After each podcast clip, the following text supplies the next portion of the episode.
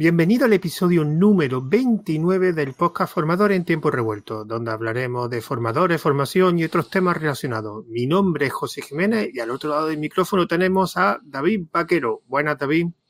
Hola, ¿qué tal? ¿Cómo estás, José? Bien, bien, bien.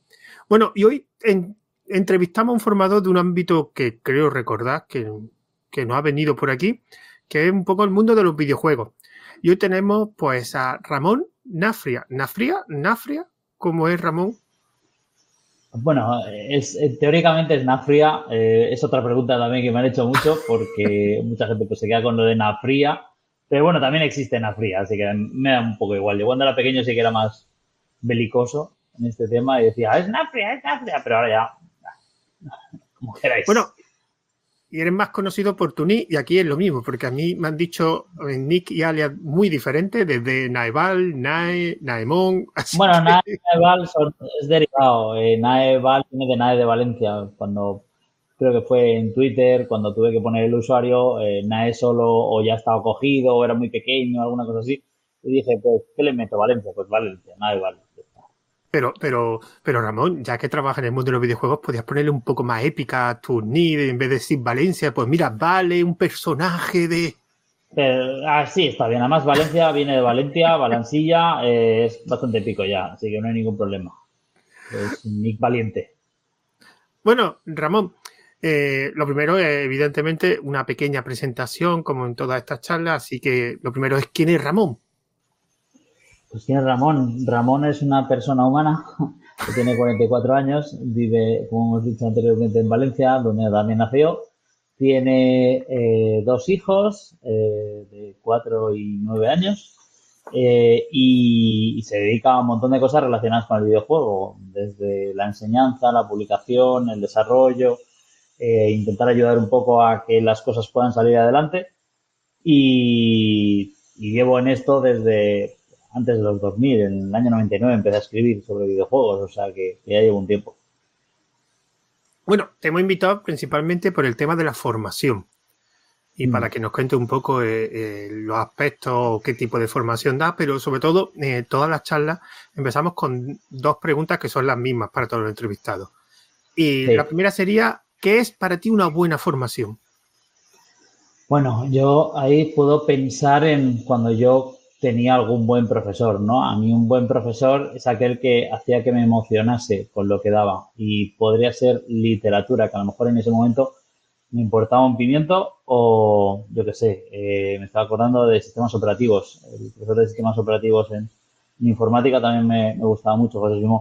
Entonces, eh, pues una buena formación para mí es eso, esa, esa, esa formación que da igual lo que te enseñe, eh, te motiva, te, vienes arriba, quieres hacer cosas, quieres aprender, quieres meterte en ese mundo. Es cierto que a lo mejor cuando yo era formado eh, era más joven y más, eh, con más ganas de vivir, digámoslo así, tenía más capacidad de sorpresa o capacidad de, de emoción, pero, pero yo creo que es igualmente válido. Si, yo qué sé, si me encuentro a alguien que es capaz de enseñarme algo de lo que sea, y, me apasiona, eh, pues me va a parecer una buena formación. Bueno, y, vamos a seguir un poquito la segunda pregunta, que es, ¿qué cualidades tiene que tener un buen formador? Yo creo que la primera cualidad que tiene que tener un buen formador es que le debe gustar formar. O sea, porque conozco formadores que no les gustan formar, porque han acabado sacando una posición, por, porque de alguna manera han acabado ahí, yo que sé, que alguien tiene que hacerle un favor, alguna cosa de estas, y es terrible. Eso es una cosa que, entonces yo creo que lo primero es querer.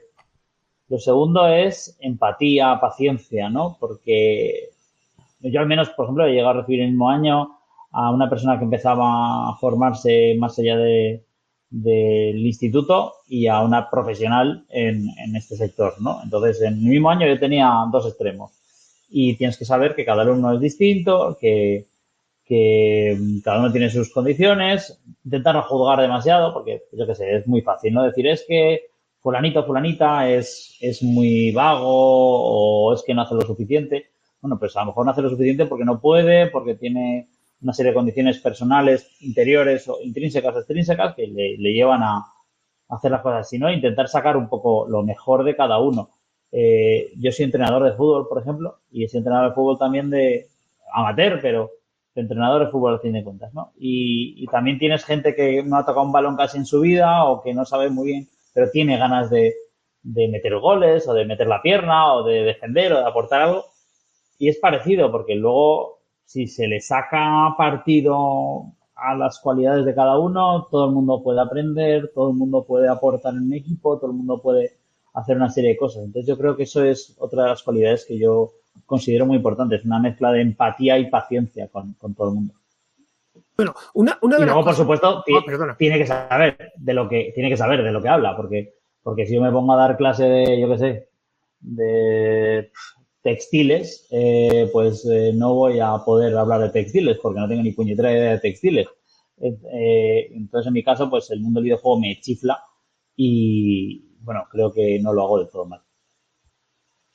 Una cosa, porque yo con los años, yo de formación, de videojuegos, he jugado, pero tampoco sé mucho más.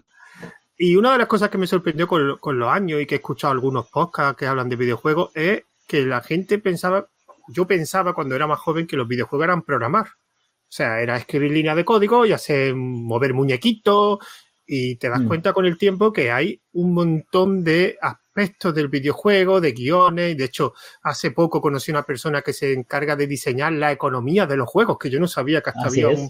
Sí, sí, eh, Entonces mi pregunta es, ¿tu formación? ¿Qué tipo de formación das tú en concreto de videojuegos?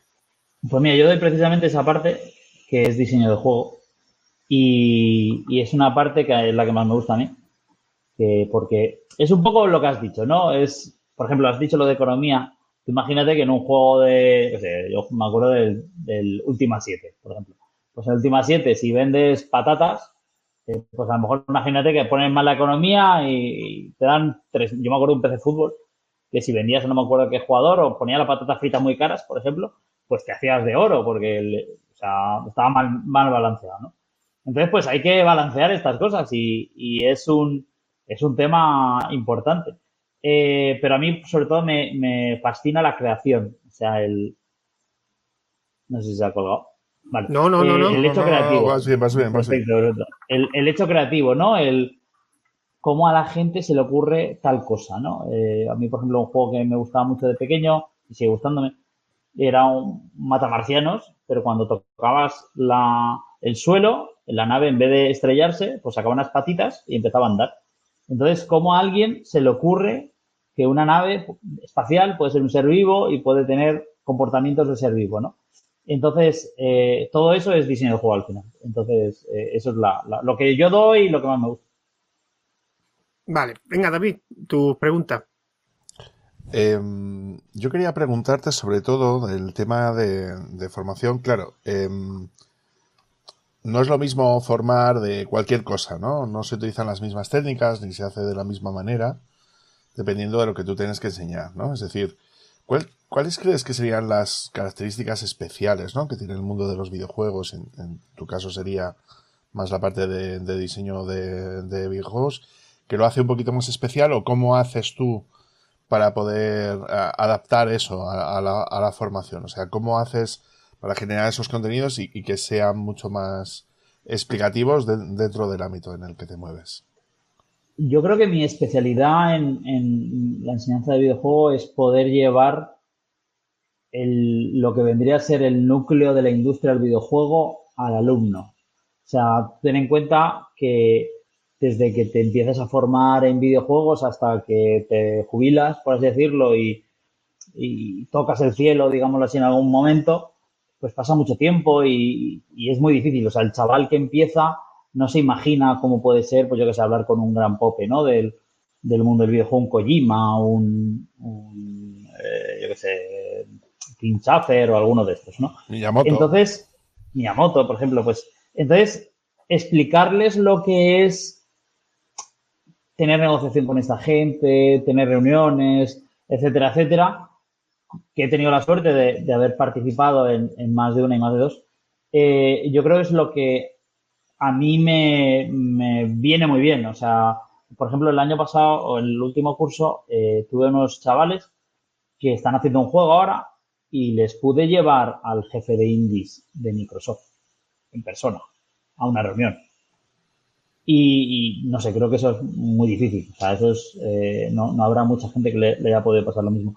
Eh, igualmente te digo que tuve, porque no solamente no lo llevé a ellos, sino que lo llevé a un evento que hicimos aquí en Valencia, tal igual, y vi otros alumnos de otros sitios que pasaban totalmente de este buen señor y era en plan de, pero locos, este tío es de las personas que, más sabe del mundo de, esto, por favor, atendedle, ¿no? Yo lo pensaba, no se lo decía, se lo dije luego a su responsable, en plan de, han perdido una oportunidad enorme para, para sacarle todo el juego que pueden. Y, pues estos alumnos míos, por ejemplo, eh, después de todo el curso pasado, pues estaban contentísimos y siguen, eh, aunque ya no sean alumnos míos, intentando quedar de vez en cuando conmigo para ver si les puedo actualizar, porque tienen alguna duda, porque tienen, porque esto es vivo, quiere decir, el, el sector del videojuego, yo cuando entré, no tiene nada que ver como es ahora, o sea, Internet estaba en pañales, eh, no había relay virtual, no había redes sociales, eh, no había motores gráficos como Unity. Unreal creo que ya estaba, o estaba Doom, pero había muy pocas cosas. Entonces el, mundo ha cambiado un montón y, antes habéis hablado de, pues ha dicho, Java es el mejor lenguaje de programación de la historia. Pues eh, yo he visto también eh, morir y crecer lenguajes de programación, ¿no? Entonces, esto es una cosa que, nos pasa a todos, que, que, todos tenemos que ir aprendiendo, tenemos que ir actualizándonos, pero a la vez lo que ya llevamos aprendido lo podemos explicar a otros. Entonces, para eso estamos. Sí, pero yo me refería más, o sea, o sea, por lo que me dices, ¿no? En, en tu caso sería, pues eso, el, acercarle a gente que igual no tiene posibilidades, ¿no? De, poder conocer a esa gente. Bueno, las va a tener en el futuro, pero, pero, son muy jóvenes, claro, los alumnos suelen ser bastante jóvenes. Claro. No, pero me refería más, más, de, más de la parte de adaptación de los contenidos, ¿no? Eh, dentro del ámbito más, más educativo. Es decir, o sea, ¿cómo realizas tú ese proceso de decir, yo tengo este conocimiento quiero enseñárselo a, esta gente que son súper jóvenes y tal, y de, pues eso, pues de cómo se podría llegar a plantear ese, esa, esa transición de lo que tú tienes pensado transmitirles a cómo se lo tienen y si en el caso de la, de la formación en videojuegos es, es diferente a la formación tradicional. Pues la verdad es que no, no lo sé. Yo, hay una serie, bueno, hay un montón de material, ¿no? Que diseño de juegos, por ejemplo, pues eh, se puede dar, hay libros escritos y tal, entonces yo lo que hago normalmente es una introducción primero, luego ya voy mezclando casos prácticos y casos teóricos y una serie de como ejercicios entregables que les acercan, por así decirlo, al, mundo industrial final. Yo la verdad es que en esto eh, soy muy de, acercar el, la enseñanza a, a la industria, es que no sé cómo, decirlo muy bien, ¿no? Eh, envío de conocimientos, ¿no? Porque en otros sitios a lo mejor somos más teóricos, pero yo intento que esto sea muy práctico y muy de tirarlo contra el mercado. A mí me gusta mucho la, expresión de tirar contra el mercado, porque si yo juzgo, si te juzga tu padre o alguien que te conoce, eh, pues te va a juzgar de una manera normalmente más subjetiva. En cambio, si te juzga alguien de Wisconsin que no te ha visto en tu vida, eh, pues no va a tener piedad. Entonces, hay que preparar a los chavales para que no, no va a ser de Wisconsin, va a ser de Wisconsin, va a ser de Sao Paulo, va a ser de, eh, de Dansk, va a ser de cualquier lugar del mundo que, no les conocen de nada. Tira, José. Una, una, pregunta y una duda que tengo, porque ya eh, tú tienes más o menos la edad que tenemos nosotros, los tres que estamos aquí. Yo de cuando era, cuando era niño, eh, yo empecé en la época del Spectrum. Yo mi primer ordenador Spectrum 48K y en aquella época, los que, claro, en aquella época estaba todo en pañales, pero había, había industria, había bastante industria. De hecho, yo, yo recuerdo que compraba los juegos piratas de un conocido que encontró un anuncio en un, en un periódico que se los traían de Inglaterra. O sea, eso era un tráfico había. Y en Inglaterra, en España había, había industria y en Inglaterra había muchísima industria. Y la gente que jugaba a lo mejor no era como ahora, tan, no era una afición tan, tan general, pero sobre todo los que programaban, los que hacían videojuegos eran los bichos raros. Y, lo hacían con una pasión, con una dificultad que, había en aquella época. Pues claro, está hablando, el Spectrum 48K tenía 48K, o sea, o sea tenías que hacer maravilla. Y ahora en la actualidad, donde hay eh, donde hay una gran cantidad de recursos, de, de cursos, de formación, donde es normal encontrarte a alguien que programe videojuegos en algún, o si no, en algún otro Mm. aspecto. Y mi pregunta es, Mm. ¿hay la misma pasión en los videojuegos y en la programación en la actualidad que cuando nosotros teníamos 10 o 14 años? Bueno, a ver, eh, sí. Lo primero es que sí, pero ya depende de a quién le preguntes. Eh, yo he conocido gente que está en el sector del videojuego que venía de Repsol. Entonces a esa persona le da igual un videojuego que vender patatas. O sea, es lo que quiere vender. Seguramente tenga mucha pasión de cobrar a fin de mes. Pero, pero igualmente hay gente muy apasionada en la creación pura. O sea, hay gente que, de hecho, eh, yo hoy he estado en Málaga en, en diferentes cosas de con Oxo con Evad y tal. Y, y, por ejemplo, hablábamos de que hay gente que no se toma nada bien la, la crítica o, lo que hablábamos un poco antes, ¿no? De, de, de cuando haces una creación, pones ahí todo tu corazón y toda tu fuerza y toda tu energía y luego si el otro no lo recibe bien, hay un caso muy, muy sonado que era el de Jonathan Blow, que iba buscando las reviews de su juego y respondiendo una a una y a lo mejor pues había miles de reviews. Entonces sí, hay gente muy apasionada hoy en día igualmente, o sea, eh, y, lo mismo que antes, lo que a lo mejor sí que es cierto, que la parte esta del bicho raro, eh, yo me considero un poco bastante bicho raro, eh, sigue manteniéndose, o sea, seguimos siendo bichos raros los que hacemos juegos, pero ya está como más naturalizado. O sea, el, eh, ves gente que a lo mejor no entra dentro del canon de desarrollador de videojuegos. Eh, por ejemplo, yo veía un, una chica australiana que, que, yo conocí el año pasado en Alemania, que está haciendo un juego, ha aparecido en el PC Gaming Show hoy, y pues antes fue modelo de, de, de moda. O sea, que no es a lo mejor lo que estamos imaginándonos, ¿no? De cuando pensamos en desarrollador de videojuegos. Pero igualmente es desarrolladora de videojuegos y le echa toda la pasión del mundo, tiene su Patreon, hace mil cosas, o sea que, que al final yo creo que sí, sí, a lo mejor ya no nos pegamos con ensamblador, que es lo que, lo que se hacía en la época del Spectrum y demás. Yo, has dicho 48K, yo tuve el ZX81 que tenía un K ampliable a 8. Eh, no sé si un TXT de, de Windows de hoy en día ocupa más que eso, o sea que lo entiendo.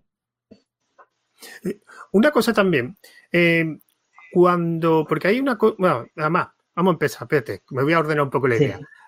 Vale. Eh, bueno, hemos hablado de, bueno, tú conoces a, a Nacho Yaceras, que hemos hablado antes. De, las Heras, las Las Heras, siempre me equivoco, perdón. Eh. Bueno, voy a decir Nacho y así no me equivoco nunca. Sí. Bueno, tú conoces a Nacho, que es programador de videojuegos, y ahí Sí. yo lo conocí en un podcast que se llamaba Muleto de Gender, que me encantaba, lástima Ajá. que ya hace años que no.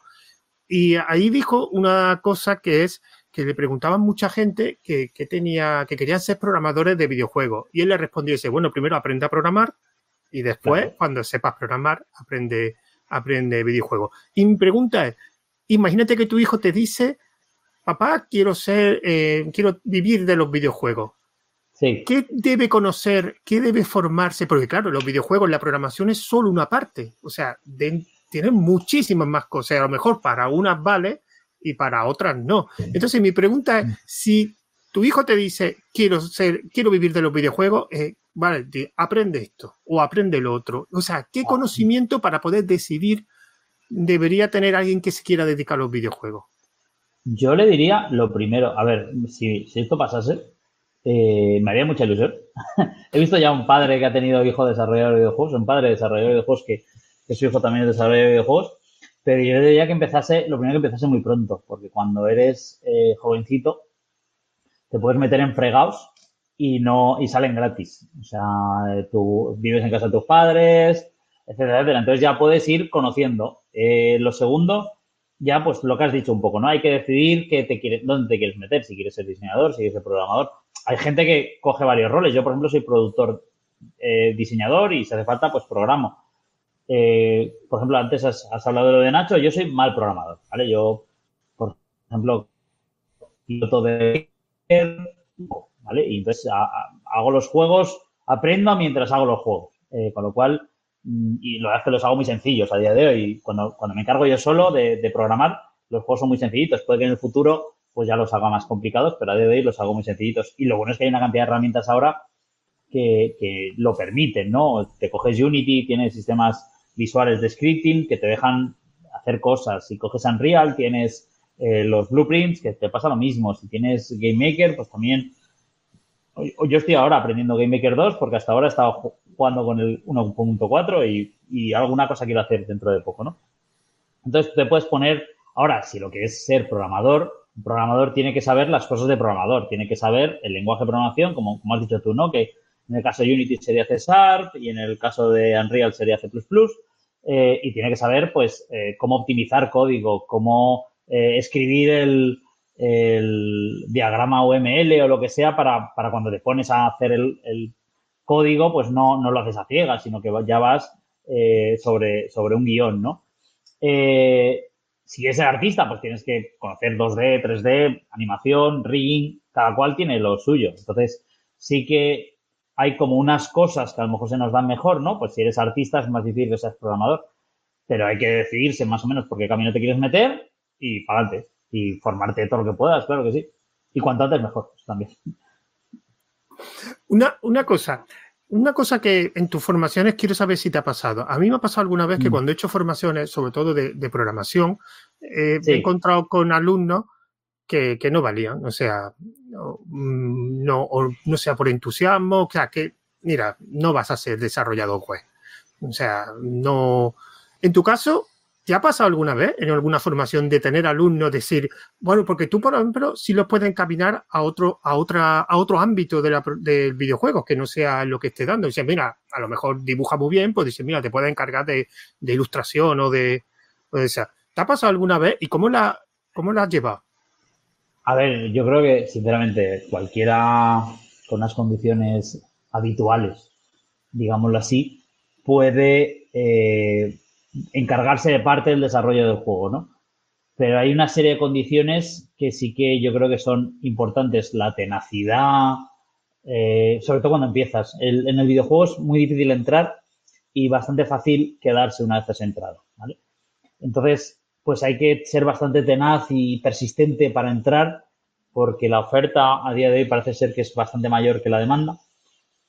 Y, y luego una vez te quedas, pues hay una serie de cosas que tienes que cumplir para, para poder seguir, ¿no? Eh, pues yo qué sé, no molestar a los compañeros, ser buena persona, eh, hacer caso, yo qué sé, un poco, son cosas bastante genéricas. Aparte de saber de juegos, de... Pero yo incluso he visto profesionales que no sabían demasiado algunas cosas, llevan 20 años ahí en el sector, así que tampoco es tan raro.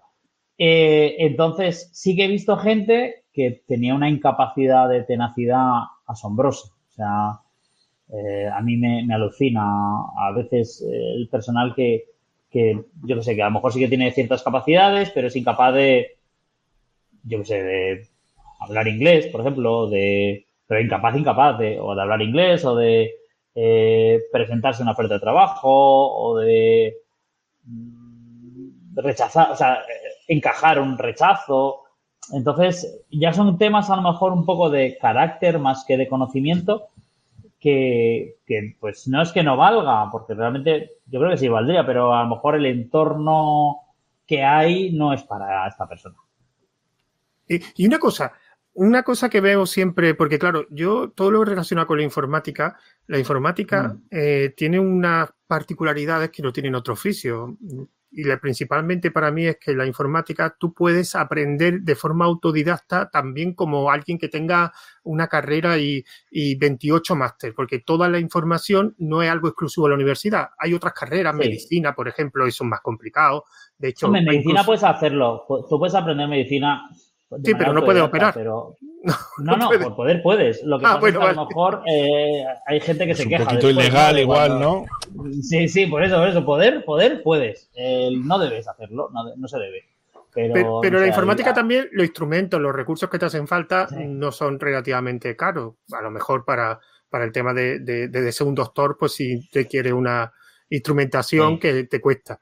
Entonces, mi pregunta es, ¿cuál crees que es el mejor camino para acabar en el mundo de los videojuegos. O sea, estudiar universidad, estudiar por tu cuenta, meterte en buscar, meterte en formaciones privadas. O sea, ¿qué camino crees que es el más razonable o el que más posibilidades de éxito tiene? O aprender por tu cuenta, que también es otra opción.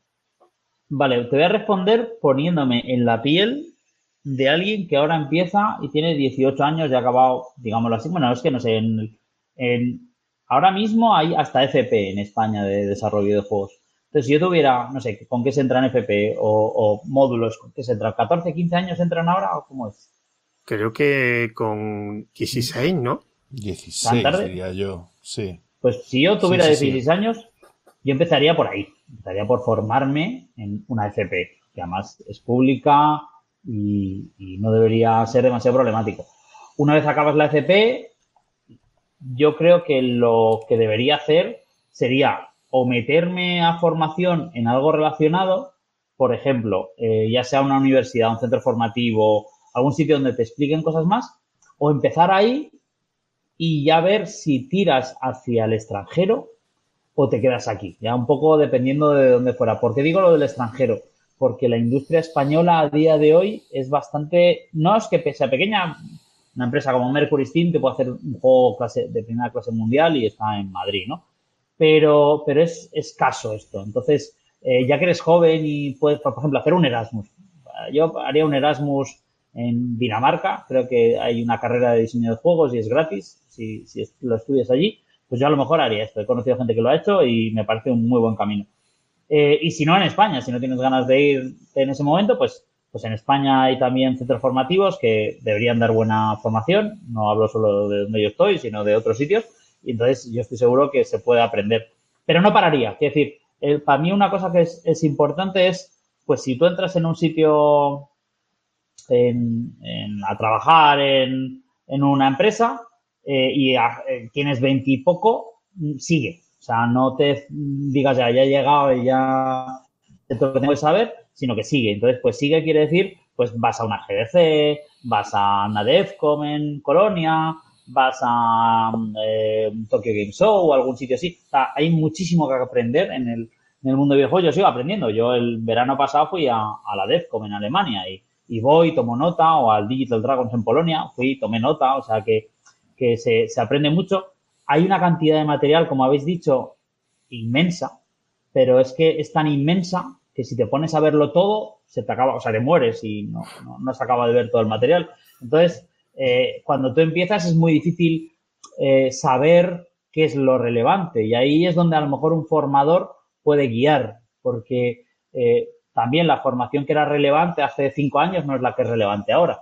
Entonces sí que es bueno que alguien te vaya diciendo, oye, pues mírate este libro, mírate estas, esta charla, mírate. Ahora, por ejemplo, el, el del Smash Bros. tiene un canal de YouTube y me parece súper, súper interesante casi todo lo que dice. Eh, o Camilla, creo que se ha empezado a montar su canal también de YouTube, que es el de Bayonetta, etcétera, etcétera.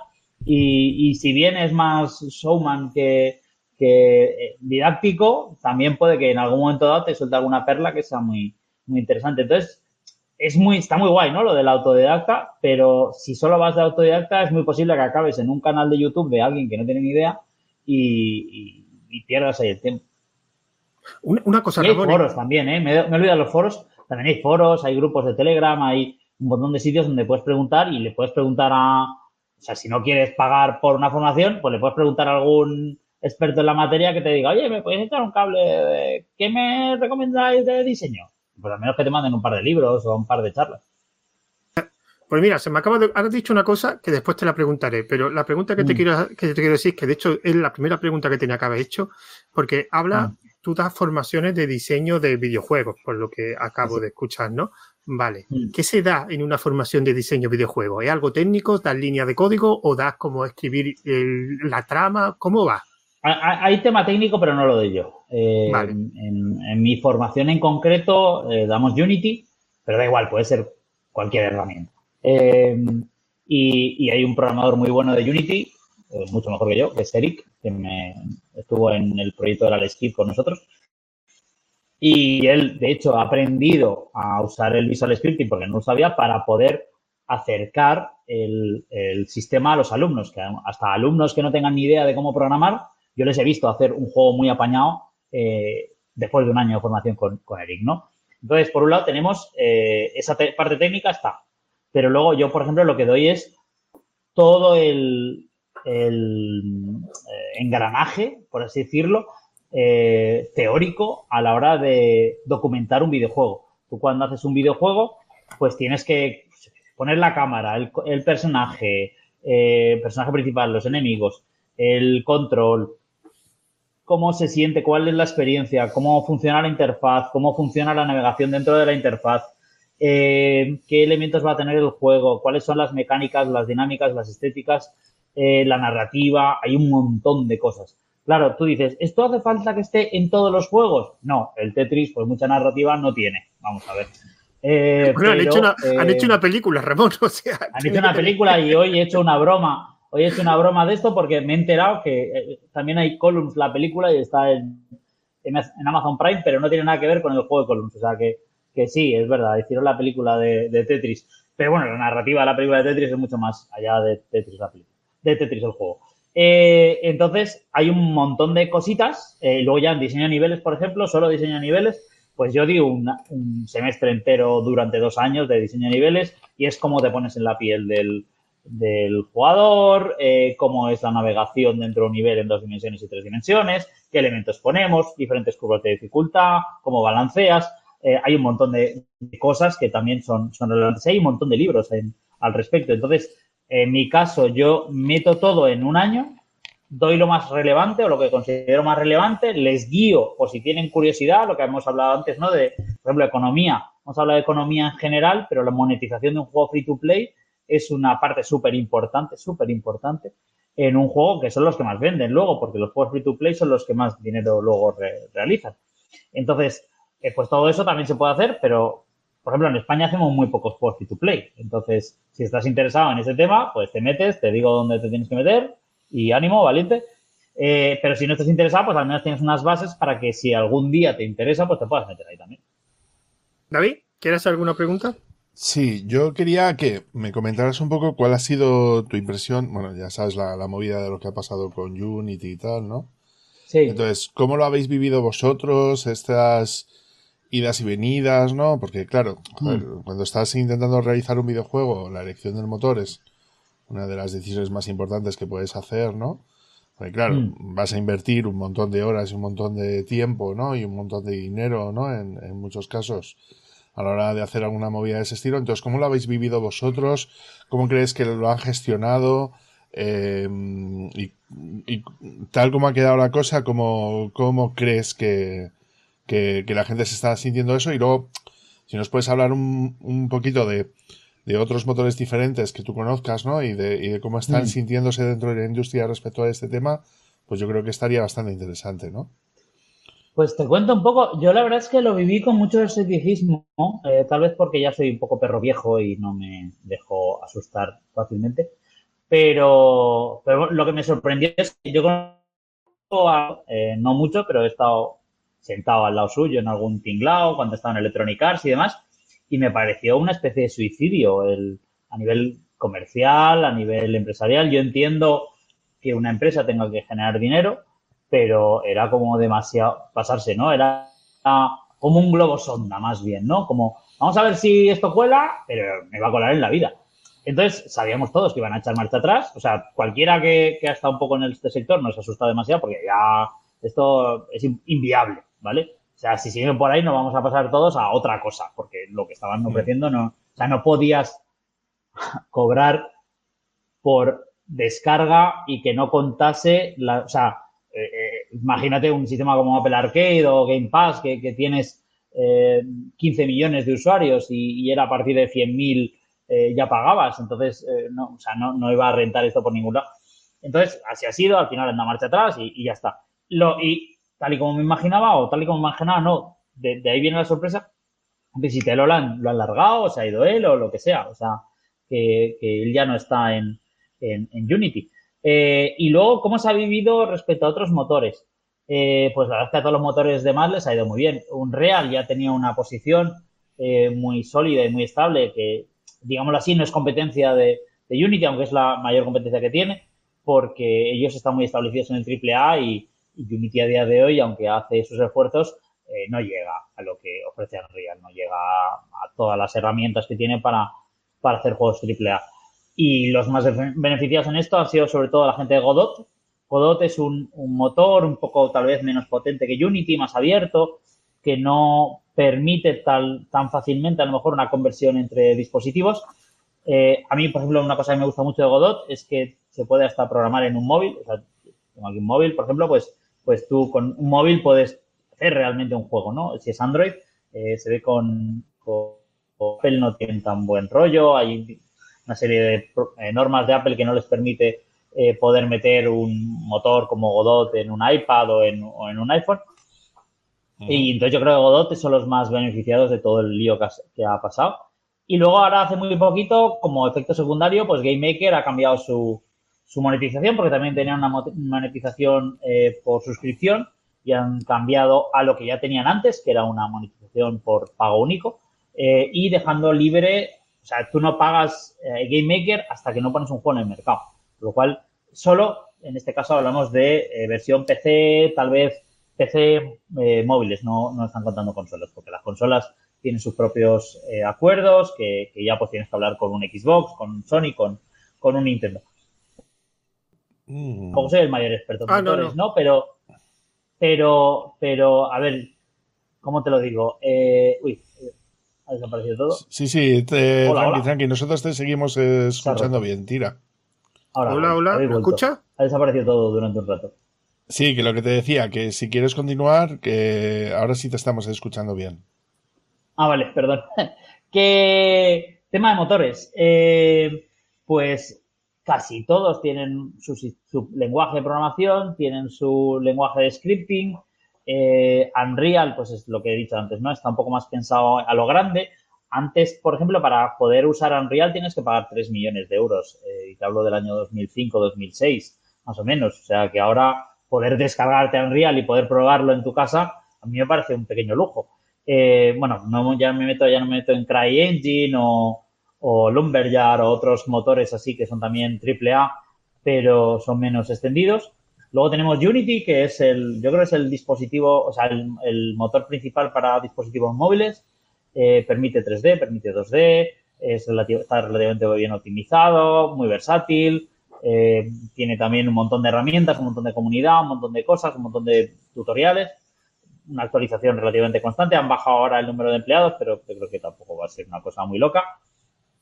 Eh, luego Godot. Godot es una especie de Unity trascendado, me vais a permitir esta expresión, eh, que lo empezó a montar un equipo de desarrollo argentino que tenían sus, juegos y entonces esto lo han ido, lo han sacado a, código abierto, creo que es, y, entonces pues lo, dejan ahí para que la gente, pues el, el resto son códigos cerrados, entonces es código abierto. Y tienen su comunidad, también hacen sus cosas. Yo creo que está todo más manga por hombro, pero, pero van avanzando y van yendo a buen ritmo. GameMaker es muy viejo. GameMaker creo recordar que es de principios de los 2000. Eh, es muy versátil si quieres hacer 2D. Eh, te permite hacer zoom, te permite hacer rotaciones, te permite hacer casi todo tipo de cosas, pero en 2D. Si ya te quieres meter en 3D, que se puede, ya es un poco de ingeniería ahí como si un juego Excel. O sea, son cosas que se pueden hacer, pero yo no lo haría. Eh, y yo creo que esos son los principales. Eh, casi cualquiera con un poco de ganas te pones. Yo he visto mucha gente que no sabe programación y que acaba haciendo un juego en cualquiera de estos. sí, pero la pregunta sería, Ramón, em, si tú tuvieses que recomendarle a alguien empezar con uno, eh, ¿cuál de pues ellos le recomendarías por, por, defecto y, por, y por qué motivo? Pues yo empezaría por Unity, porque es el, más versátil. O sea, al final está como un poco en medio y de Unity te puedes pasar a cualquiera. De hecho, por ejemplo, os he contado el caso de Eric. Eric ahora está aprendiendo Unreal y le viene muy bien lo que sabe de Unity. O sea, eh, todo al final está relacionado. Pero si quieres luego ir a un Game Maker, pues también te viene bien Unity, porque eh, el diagrama de estados que tiene el lenguaje de, Unity, de Game Maker, también se parece bastante al al de, perdón, el de GameMaker se parece al de Unity. Entonces, al final está todo un poco liado y es como muy el que está en medio. Eh, si no tienes ganas de coger Unity, pues yo cogería un Godot. Porque Godot es más abierto, más fácil, más gratis, más, más todo, pero no tiene tanto pulido o tanto trabajo por, un tema de esfuerzo, porque hay mucha gente haciendo cosas en Unity. Sí, igual tienes menos comunidad, ¿no? Pero bueno, pero también eres más libre de poder hacer lo que quieras eh, con eso sin ningún tipo de restricción de mm. uso, ¿no? Salvo, supongo mm. yo, que el tema de, las, las portabilidades, ¿no? A otras. Claro, si quieres hacer consolas con Godot es complicado. Es complicado. Yo sé de gente que lo hace, pero en general, pues ya tienes que pasar por Godot o convencer a alguien o hacerlo uno solo es difícil. Mira, una cosa que, se me ocurrió cuando te he escuchado, una, mm. una cosa que yo de vez en cuando en grupo de Telegram debato y, la quiero la quiero, digamos, pasar a la formación, es sobre el contenido de pago y el contenido gratuito. Hay gente que sobre, yo mi opinión es que sobrevaloran el contenido gratuito. O sea, hay contenido gratuito muy bueno, pero comparado con el contenido de pago, considero que por simple lógica y por simple asignación de recursos y de tiempo que se le encarga a la persona que genere ese contenido, evidentemente habrá contenido de pago que es malo, pero lo normal es que sea mejor. Mi pregunta ahora, la formación gratuita y la formación de pago, ¿para ti cuál es mejor?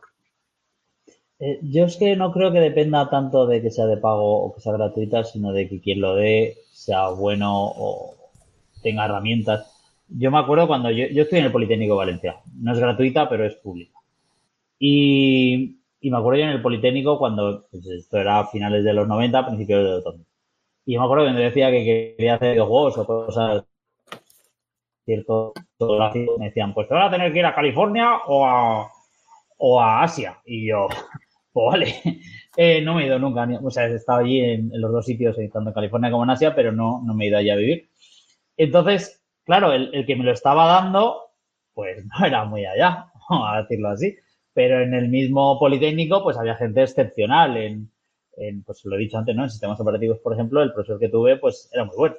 Entonces, ya te digo, no creo que sea tanto. Yo sé que, por ejemplo, eh, yo he ayudado a montar el máster de desarrollo de videojuegos, no, el máster, no, el grado de desarrollo de videojuegos de Castellón, de la Universidad de Jaume I. Y el problema que tienen allí no es que sea pública o no pública, sino que muchos profesores pues son profesores de otra cosa. Entonces, pues a lo mejor eh, los profesores los cogen una mezcla de informática con bellas artes. Y entonces, pues si es alguien de informática y te va a dar algorítmica, pues a lo mejor la algorítmica está muy bien, pero no te va a dar algorítmica aplicada a videojuegos. Entonces ya no está tan bien. Y a lo mejor esta persona que te está dando algorítmica aplicada a videojuegos, pues no ha hecho un videojuego en su vida, ni de Game Jam, ni tiene ganas, ni nada, porque es un funcionario de, de la Yome Primer y, lo que él quiere es dar la clase de algorítmica y ya está. Entonces, ya te digo, no creo que sea tanto un problema de que sea de pago gratis o tal, sino que, la formación esté bien. Sea, y luego una cosa que es súper dañina es cuando la formación es negativa, cuando hay gente hablando de cosas que no sabe y a lo mejor te hace un vídeo, te hace lo que sea. Eh, lo leí hace muy poquito en algún sitio que, claro, hay youtubers que están en el mundo del videojuego, ¿no? Y, entonces te vienen gente que, porque estos youtubers a lo mejor tienen cientos de miles de seguidores o millones de seguidores y, creen que saben de, hacer videojuegos. Y entonces te vienen a una reunión de negocios o te vienen a, una creación, a un lugar y te dicen las cosas que han dicho los youtubers. Y a lo mejor esto es aplicable a una zona, sitio, cosa concreta, pero no en general. Entonces es una formación que desinforma. Eh, con lo cual, eh, eso yo creo que es la peor de todas. Da igual que sea gratis, que pago, porque a lo mejor el youtuber luego te escribe un libro y está igual de mal que el libro lo has pagado, ¿sabes? Y no es porque, o sea, cuando hablo de youtuber, lo estoy diciendo porque es un caso real que ha pasado, pero, pero a lo mejor también hay youtubers buenísimos, o sea, que no es porque esté catalogando a los youtubers como gente que no tiene ni idea y, y tal, sino que algunos en concreto pues hablan porque de ello viven o les hace ilusión y luego pues, pues es negativa esa formación. Sí, pero eh, poniendo un formador bueno, o sea, mete un formador que mm. sabe lo que habla, que es bueno, que tiene experiencia.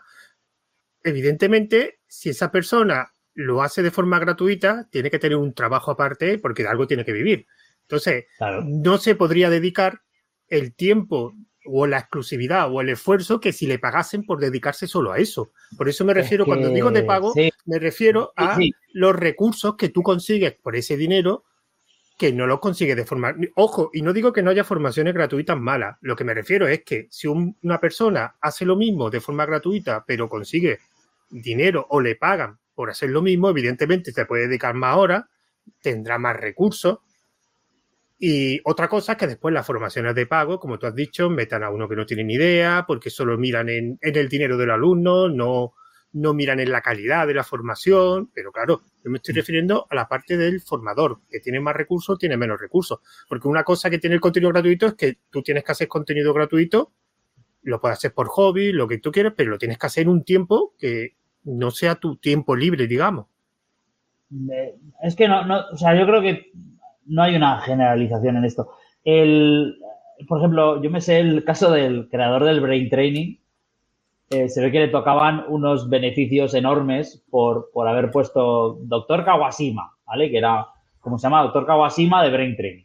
Entonces, a lo mejor a este hombre le tocaban, no sé, millones de euros o de yenes o de lo que fuera, ¿no? Por, por haber participado en el juego. Y el tío ya estaba cómodo como él estaba, él ya tenía su trabajo de doctor, que para eso era doctor Kawashima, y no necesitaba más. Y entonces rechazó, lo donó, el dinero, o sea que, que, que o sea, lo que sí que es cierto es que en otros países del mundo eh, la formación la cuida más, o sea, el formador, digámoslo así, lo que has dicho tú, ¿no? Para poder estar bien todos, el formador tiene que estar muy bien. Entonces, ese formador que está muy bien pagado, muy bien atendido, muy, muy poco estresado, pues va a dar una buena formación a los niños. Los niños van a crecer después y van a ser mejores. Entonces, esos mejores luego van a querer tener que sus hijos también tengan buenos profesores. Entonces, es un ciclo virtuoso, por así decirlo, que se alimenta. En España, por lo que sea, la formación, no te voy a decir que está mal pagada, o al menos yo no la veo como mal pagada, pero tampoco se le tiene, en mi opinión, ¿eh? sí que he visto casos flagrantes, pero en general yo no veo la formación española particularmente mal pagada, pero sí que está peor pagada que en los países nórdicos. Entonces, eh, pues yo creo que ahí los estamos en desventaja. Eh, igualmente, no sé, si comparamos con Estados Unidos, por ejemplo, a lo mejor los formadores están muy bien pagados, pero luego a los alumnos les cuesta un montón poder mantener el ritmo de formación que, tenemos en Europa, ¿no? Entonces, pues yo creo que es un poco ahí, hay un poco de todo. Dile, eso. Em, depende de a qué te dediques como formador y depende de quién te pague como formador. Es decir, yo creo que mis padres han sido profesores, ¿eh? los dos, los dos, mis, dos padres han sido profesores de, instituto. Eh, tengo un montón de amigos en colegios, en, universidades, en, de todo un poco, ¿no? Eh, yo he visto, ya digo, casos flagrantes de 10 euros la hora. Eso me parece de locos. Pero, pero en general, yo creo que la formación española, sin estar tan bien pagada como otras, tampoco está tan mal pagada como otros trabajos que también hay. Yo, creo que la diferencia es pública-privada. O sea, lo, como tú has dicho, profesores públicos, los que trabajan en la pública, hombre, pues ya están mejor pagados para el trabajo. Mi mujer es profesora y mm. sinceramente yo veo, eh, no sé cómo explicarte, se cobra bien, pero también se pone mucha pasión. O sea, mm, en otros sitios se cobraría muchísimo más para el tiempo y el esfuerzo que yo veo de algunos profesores, que es otra cosa, que después tienen muy mala fama. O sea, los funcionarios tienen muy mala fama y hay funcionarios que se hinchan a trabajar. O sea, Mi hermana es trabajadora social y le echa una cantidad de horas que es anormal en un funcionario. Anormal, pero de, mucho. O sea, ella le pone una pasión al. Le gusta que todo vaya bien y, y se tira tres, cuatro horas todos los días extra casi por pasión, en su caso, o por responsabilidad social. Así que sí, sí, pero sí, el tema del funcionariado lo sabemos todos que tienen una, una lacra o un estigma ahí puesto, ya, eso lo sé. Em, yo voy a comentar la parte privada, em, que es la que mm. mejor conozco y que creo que puede llegar a aportar algo en ese aspecto. Yo creo que depende mucho de tu de los contactos que tengas con la gente con la que suelas trabajar, porque yo sí he visto a gente trabajando por 10 o 12 euros la hora para dar clases de ofimática, por, por, por poner un ejemplo, o, o, lo que dice José siempre, ¿no? De clases a mayores o lo que sea, que parece que porque mm. son mayores, como que es como que está más desprestigiado, cosas de ese estilo, y es justo lo contrario, porque es cuanto más te cuesta eh, poder transmitir, ¿no? Lo, lo que tú quieres transmitir, o sea, que yo creo que en el público estáis más o menos bien, aunque bueno, podréis estar mejor, de que se remuneraran más las horas, ¿no? Y que os quitará mucha de la carga administrativa que tenéis, que tenéis mucha chicha, pero en el sector privado, o sea, hay gente que está con contratos de cero, de, de, cero horas. Que llaman cuando yo, he dado clase, yo he dado clase gratis, ¿eh? Yo he dado clase de informática a colectivos eh, con problemas y, he dado clase gratis de, explicar cómo funciona un ordenador voluntario. Eh, me han ofrecido puestos de 10 euros. Yo, yo estoy en la privada, ¿eh? no estoy en, la pública. Eh, pero yo, a mí me han ofrecido 10 euros la hora y he dicho que no, porque me costaba más tiempo. O sea, entre ir al sitio de trabajar y volver y dar la clase y corregir exámenes, decía, pero estamos locos, o sea, no, no, no, esto no entra por ningún sitio. Pero casi siempre he dado clases en la privada. La Politécnica de Cataluña no es privada, es pública, pero en otros sitios donde yo he dado, pues casi todo es, es privado. Y me han ofrecido, pues, desde trabajos que para mí era como un extra, en plan de, bueno, pues esto es el que se tocaba un poco la lotería o te sirve para pagar el Netflix, ¿no? Hasta sitios donde puedes vivir tranquilamente dando clases. O sea, que no, tampoco vas a atar el perro con longanitas, pero te permite vivir tranquilo. Vale, eh, quería hacerte una, una, pregunta, porque tú estás metido más o menos en el sector y demás. Entonces, me, me gustaría preguntarte cuál es tu opinión de estos youtubers, influencers y tal, pues que han dicho públicamente pues, que quieren hacer su propio videojuego y que quieren hacer cosas del mm. estilo. Lo ha dicho el Chocas, lo ha dicho Juste, eh, también Eric de Leyendas y Videojuegos eh, también está con su proyecto que se llama Farlands, ¿no? Entonces, em, ¿puedes comentarme qué es lo que opinas tú al respecto de esto, eh, de este nuevo movimiento, ¿no? Que hay como de no voy a decir de nuevos ricos que quieren invertir en el mundo de los videojuegos, en el caso de Chocas igual yo creo que sí encajaría más, ¿no? De gente con pasta que quieren hacer algo y que no saben igual muy bien qué es lo que quieren hacer, pero, pero quieren hacerlo, ¿no? O sea, ¿cuál es tu mm. impresión de estos casos que, han salido últimamente y, qué opinas al respecto? Pues yo te digo, el caso de Chocas no lo sigo porque, o sea, yo en general no, no sigo el rollo de youtuber, ¿no? Pero eh, eh, no, o sea, lo he seguido de segundas, no he ido ni a ver un vídeo de, este buen hombre a, explicarlo. Pero sí que sé lo de Eric de Leyendas de Videojuegos o el Ginchu o otra gente que está metida, son gente que está muy metida en el mundo del videojuego, o sea que, que les pilla muy de cerca. Eh, entonces tiene sentido. Ginchu es que tiene ya un videojuego. Por eso, por eso, que es gente que está, está muy metida, pero por ejemplo, creo que Eric no lo, no lo hace solo, lo hace con Handusoft, que es una empresa también que, que, hace. Y eh, ahí está John, está Aponto y hay otros artistas muy buenos. O sea, que creo que, esto es normal. El, o sea, yo lo entiendo que la gente quiere hacer videojuegos. Yo me gusta hacer videojuegos, así que eh, es lo que yo recomiendo a todos, hacer videojuegos, por favor. Yo luego quiero jugarlos. Eh, entonces, esto es normal. Lo del Chocas es lo que tal vez sea un poco raro porque entró como un caballo en una cacharrería. Es decir, yo sí. Un elefante en una cacharrería, sí. Sí, el no sé, imagínate que me quiero meter en carreras de coches, ¿vale? Pues si yo quiero meterme en carreras de coches, no tengo ni puñetera idea de mecánica. Eh, pues lo primero que será, será hablar con gente que sepa de mecánica, a ver qué coche cojo, cómo funciona mejor en las pistas, tal. No empezaré diciendo, no tengo ni idea, no sé, o sea, el tipo de cosas que me llegaron por, por efluvios. Eh, pues porque esto pues, no, es lo que corresponde o no es lo que debe ser. Pero oye, que tienes dinero, pues yo que sé, es como Elon Musk, ¿no? Que también lo más, no sé si lo sabéis, eh, empezó haciendo videojuegos. Eh, en, un juego de Mega CD de Cadillacs and Dinosaurios. O sea que, al final acabamos todos haciendo estas cosas. Vale, y, mi última pregunta sería, sería esta, ¿no?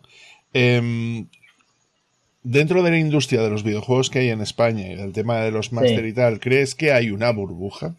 Es decir, porque últimamente hay juegos muy buenos que han salido de España. Está Celeste, está Blasphemous, está Blasphemous 2, ¿no? O sea, hay, hay ¿Has dicho el primero? Eh, Celeste. El Celeste no es español. Eh, pues igual me he equivocado con los de Gris. Eh, perdóname. Bueno, pero, pero me entiendes. O sea, hay, hay, hay muchos videojuegos que, que, son españoles que han salido muy bien últimamente.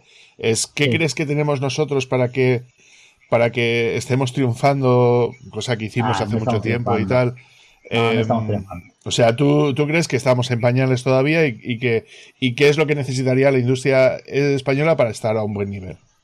Mira, yo, por ejemplo, tengo envidia a Polonia, ¿vale? Eh, mi mujer es polaca, conozco Polonia desde dentro y es un país que está, mm, yo te diría, a 12 años de España, ¿vale? Por no decirte 20. en cambio, en videojuegos estamos 20 años por detrás suyo. Y nos han pasado, además, o sea, de estar detrás a, estar delante, pero muy delante. Se ve Project de eh, Polonia, ¿no, Ramón? Se ve Project de, Polonia, Teclanes de Polonia y un montón de juegos que no conocemos son de Polonia, ¿vale? Eh, entonces, si, si, les va tan bien, es porque ellos sí que son capaces de dar la tecla. Nosotros hacemos buenos juegos, como has dicho, Blasphemous, Comic Will Sisterhood, Gris, etcétera, etcétera, pero por ejemplo, eh, la gente no sabe que Gris es español, a pesar de que esté en español, porque Gris es español y, tal. Eh, pero en cambio, The Witcher 3 sabes que es polaco, porque está basado en unos libros de un autor polaco, porque coge la eh, mitología eslava, porque etcétera, etcétera. Entonces, a, día de hoy, eh, España pues va a mejorado. Eh, yo creo que no hay una burbuja realmente ni en formación, ni en desarrollo, ni en nada. Sí que es cierto que cada vez hay más y, hay más oferta que demanda. O sea, hay más gente que sale a día de hoy de los centros formativos españoles de la que cogen las empresas españolas. Y eso que va mejorando también la cosa, ¿no? Entonces, eh, ¿qué nos falta? Bueno, nos falta lo de siempre. Nos falta una mezcla de, que no hay dinero, o sea, por ejemplo, ¿por qué el de Mercadona no se mete en videojuegos? ¿Por qué el de Zara no se mete en videojuegos? ¿Por qué las grandes fortunas españolas o las que sean no tienen un poco de curiosidad, de interés, etcétera, etcétera, por el mundo del videojuego? Y en cambio sí lo tienen en otros lugares del mundo. Entonces, esto es lo primero. Y luego lo segundo, eh, nos diferencia del resto del mundo, que somos muy creativos, pero la creatividad tampoco es que venda demasiado. Es decir, no, no lo digo como algo malo, lo digo porque la creatividad pura pues te llama la atención, te interesa, te, te gusta, pero a lo mejor eh, eso hace que te alejes de espacios más comerciales, ¿no? Entonces, los polacos, por lo que sea, pues sí que han sabido ser muy comerciales, porque a lo mejor no son tan creativos, pero saben que este tipo de juegos, pues has dicho el de, de Farlands, ¿no? Farlands es un juego que seguramente venda muy bien, seguramente venda muy bien.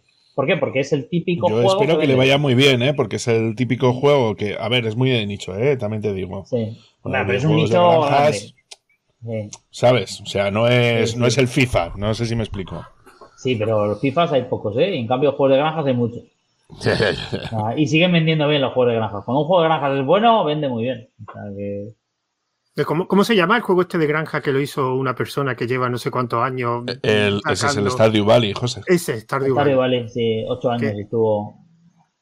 Bueno, y que siga actualizándolo y que le están diciendo ya, mira, para de actualizar ya, que no te hace falta, si ya está, ya no puedes conseguir más dinero. el, el, de Five Nights at Freddy's, no sé si sabéis esta historia, el de Five Nights at Freddy's es un, era un autor de juegos cristianos. Eh, y, y se ve que no vendía un, pero nada de nada, de nada y un día no sé en qué estado mental estaba, decidí hacer Final San Freddy's, que fue como una especie de cabreo de algo distinto, de, pues un, y, bueno, fijaos que ahora tenemos la película en los cines y que ha sido a lo mejor la película más vista de las últimas semanas. O sea que a veces pasan estas cosas.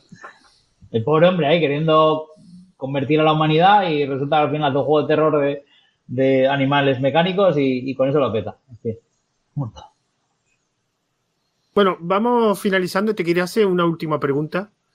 Y quiero mezclar un poquito un tema muy, bueno, que se usa mucho, que es la inteligencia artificial. O sea, la inteligencia artificial parece que va a acabar el mundo y que todos vamos a ser súper inteligentes y que nos vamos a quedar de trabajar.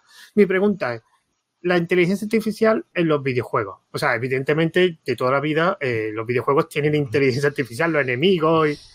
pero en otros ámbitos como el desarrollo, el diseño de videojuegos, también se está metiendo porque parece que el chat, GPT puede hacer de todo. Sí, bueno, de hecho, eh, Javier López, que es un tuitero bastante conocido y, amigo mío de hace un montón de tiempo, eh, saltó hace poquito a la fama porque hizo un juego entero con entre chat GPT y DALI, creo que era, o alguna cosa así. Hizo una especie de clon de Angry Birds eh, en Halloween, ¿vale? Esto sí que se, se comentó mucho, pues hará tres semanas, cuatro semanas, una cosa así. Eh, sí, sí, hay todas las, todas las empresas gordas están ahora metiendo herramientas eh, con inteligencia artificial en la creación. Eh, Sega está trabajando con haciendo pruebas, Microsoft ha dicho que ya quiere hacer cosas, todas están haciendo algo. Es normal. O sea, al final los sistemas de producción, es que lo comentaba yo hace poco, ¿no?